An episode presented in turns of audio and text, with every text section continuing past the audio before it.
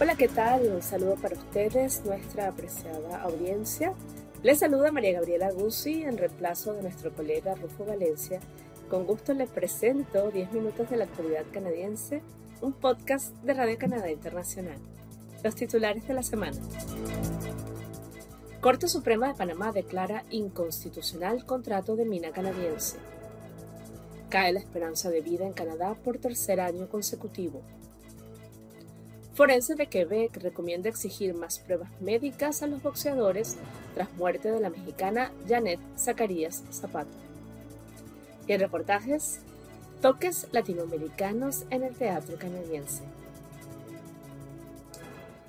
La Corte Suprema de Panamá declaró el martes inconstitucional el contrato de concesión de la mina de cobre más grande de Centroamérica, de propiedad canadiense, cuya aprobación en el Congreso panameño desató protestas que tuvieron semi, paralizado al país desde hace más de un mes.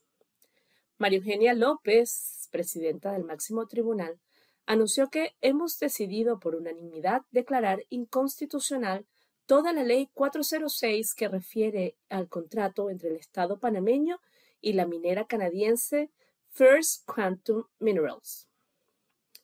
Lo anterior significa que la referida ley queda expulsada del sistema normativo que rige en el país, añadió la magistrada, al anunciar el fallo luego de cuatro días de deliberaciones entre los nueve miembros del máximo tribunal del país. Las protestas, las mayores en Panamá desde la caída del exdictador Manuel Antonio Noriega en 1989, y los bloqueos de rutas derivados de ella, han provocado pérdidas por más de 1.700 millones de dólares en el sector agropecuario, turismo y comercio, según el gremio empresarial. Tres personas perdieron la vida durante las manifestaciones. Esta es la actualidad canadiense, un podcast de Radio Canadá Internacional. Por tercer año consecutivo, la esperanza de vida al nacer de los canadienses descendió pasando de 81,6 años en 2021 a 81,3 años en 2022. Los datos de Estadística Canadá muestran que la disminución de 0,3 años en 2022 fue mayor a la de 0,1 años en 2021. El año pasado, el descenso de la esperanza de vida al nacer fue de 0,4 años para las mujeres y de 0,2 años para los hombres. La agencia federal observó que el número de muertes atribuibles al COVID-19 aumentó de 14.466 muertes en 2021 a 19.716 el año pasado. Se trata del mayor número de muertes registrado desde el inicio de la pandemia.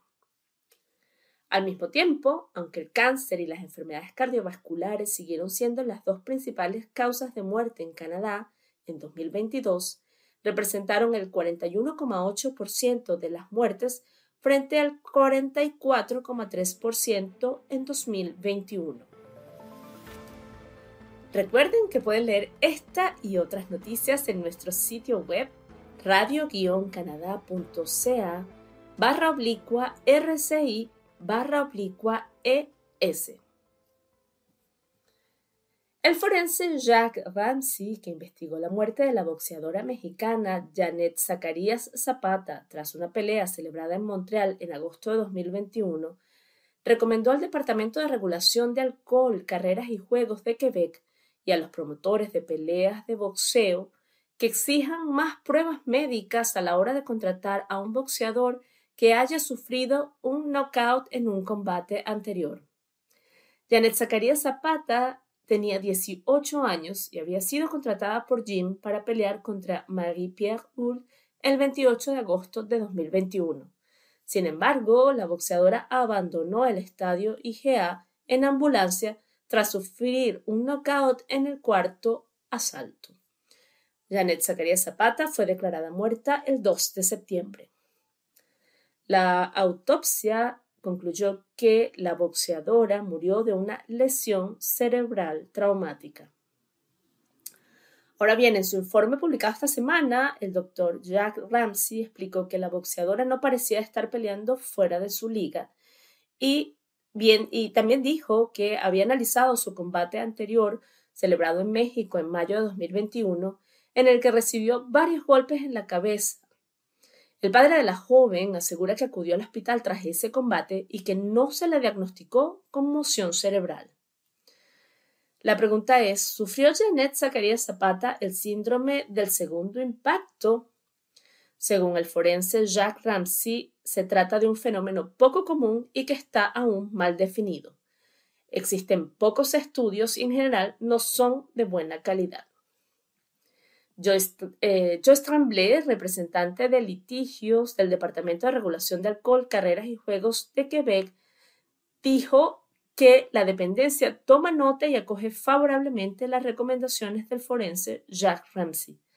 Además, agregó que el departamento desea trabajar para aplicarlas, pero que estos cambios solo pueden hacerse modificando la ley que rige los deportes de combate. Y esta semana les propongo un reportaje que destaca el aporte de dos latinos canadienses en el teatro de este país. Se trata de Mariana Tyler, montrealesa de origen colombiano, y de Pablo Felices Luna, quien vive en Winnipeg, Manitoba. Ambos son directores artísticos que, cada uno en sus compañías, promueven este arte. En el caso de Tyler, quien presentó su más reciente obra, Providencia, a inicios del otoño, contó a RCI que con esta comedia, en la que participa un casting latinoamericano, quiso atraer a los quebequenses que no, tienen, tantos conocimientos sobre nuestra cultura, al tiempo que trabajó por mostrar una representación de la comunidad latinoamericana en Montreal. Pero creo que en, realidad mi objetivo más grande era de a los que no tienen tanto conocimiento de la cultura latina, de atraerlos, de que quieran aprender más sobre la cultura y los que hacen parte de la cultura que se sientan representados y que, y, que se sientan vistos. Como...